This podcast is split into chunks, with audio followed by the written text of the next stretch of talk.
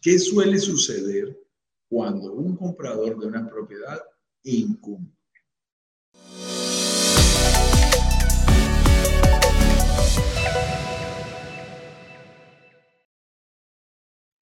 Esto es bien claro y es bien lógico en el mundo de los negocios. La palabra que a mí más me gusta utilizar en el mundo de los negocios, eh, estamos hablando de hacer alianzas, de, llegar a felices términos, y la utilizo mucho en las negociaciones. Y hoy tengo dos, dos negociaciones delicadas, mi estimado Ignacio, aquí en Playa del Carmen. Siempre estamos hablando de reciprocidad.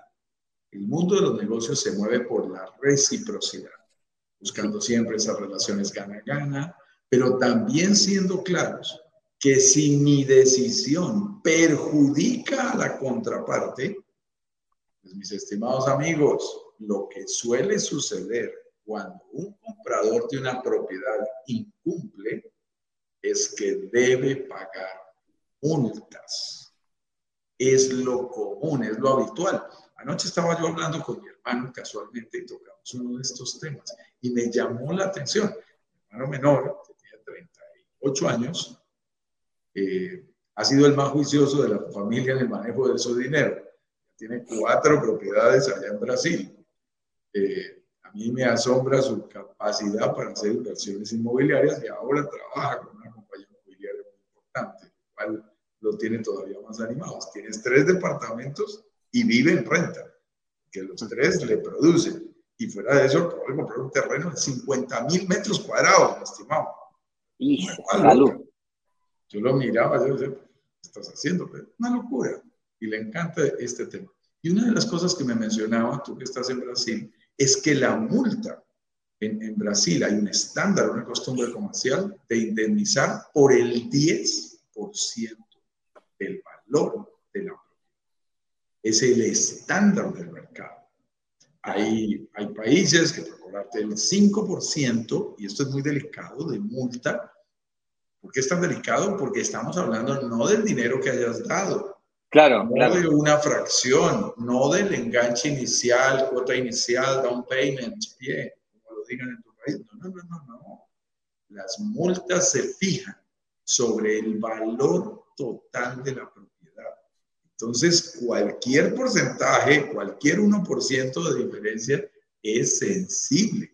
El 5% de una propiedad de 200 mil dólares, imagínate, arrancas perdiendo ya 10 mil dólares. O sea, es un dinero considerable.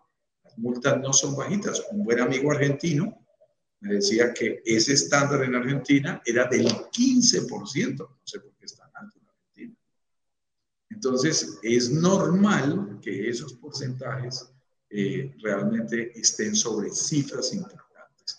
Lo que sucede cuando un comprador incumple regularmente en esas cláusulas y en esas promesas de compraventa, lo que hay es una indemnización para la contraparte que se traduce en multas que generalmente se toman del dinero que tú ya has dado. Así es, eh, estas multas esto ocurre, por cierto, no tan solo en el contrato de compraventa de una propiedad, esto puede ocurrir en el contrato de compraventa de cualquier tipo, puede ser al contrato de compraventa de una empresa. Vaya, esto es total y absolutamente normal entre las partes. Cuando una de las partes incumple, la otra se afectada por ese incumplimiento, tienen que haber multas asociadas. Ahora, hay situaciones y situaciones, y hay situaciones que, como decía recién, son de fuerza mayor. Pues el, en la, la enfermedad grave, la cesantía, um, y hay otras que son de fuerza mayor, pero que tienen directa relación con, por ejemplo, si yo me enfermo, si, yo tengo un infarto al corazón y sobrevivo, pero al salir de esa operación del infarto al corazón quedo con 50 mil dólares en mi, menos en mi cuenta corriente, pues bueno, y tengo un, un par de inversiones en propiedades, eso es una situación que claramente es de fuerza mayor. Distinto sería que yo sabiendo que de, aquí a dos años tengo que enfrentar un crédito hipotecario, conociendo la situación o condiciones que necesito cumplir para poder calificar, dos meses antes me, me compro un vehículo y me sobreendeudo. O viajo y reviento las tarjetas de crédito. y ahí, por tanto, no califico para un crédito hipotecario. O incumplo en alguna de las condiciones que son básicas para poder calificar. Eso ya no es de fuerza mayor. Ya. Eso ya es un claro incumplimiento en el contrato.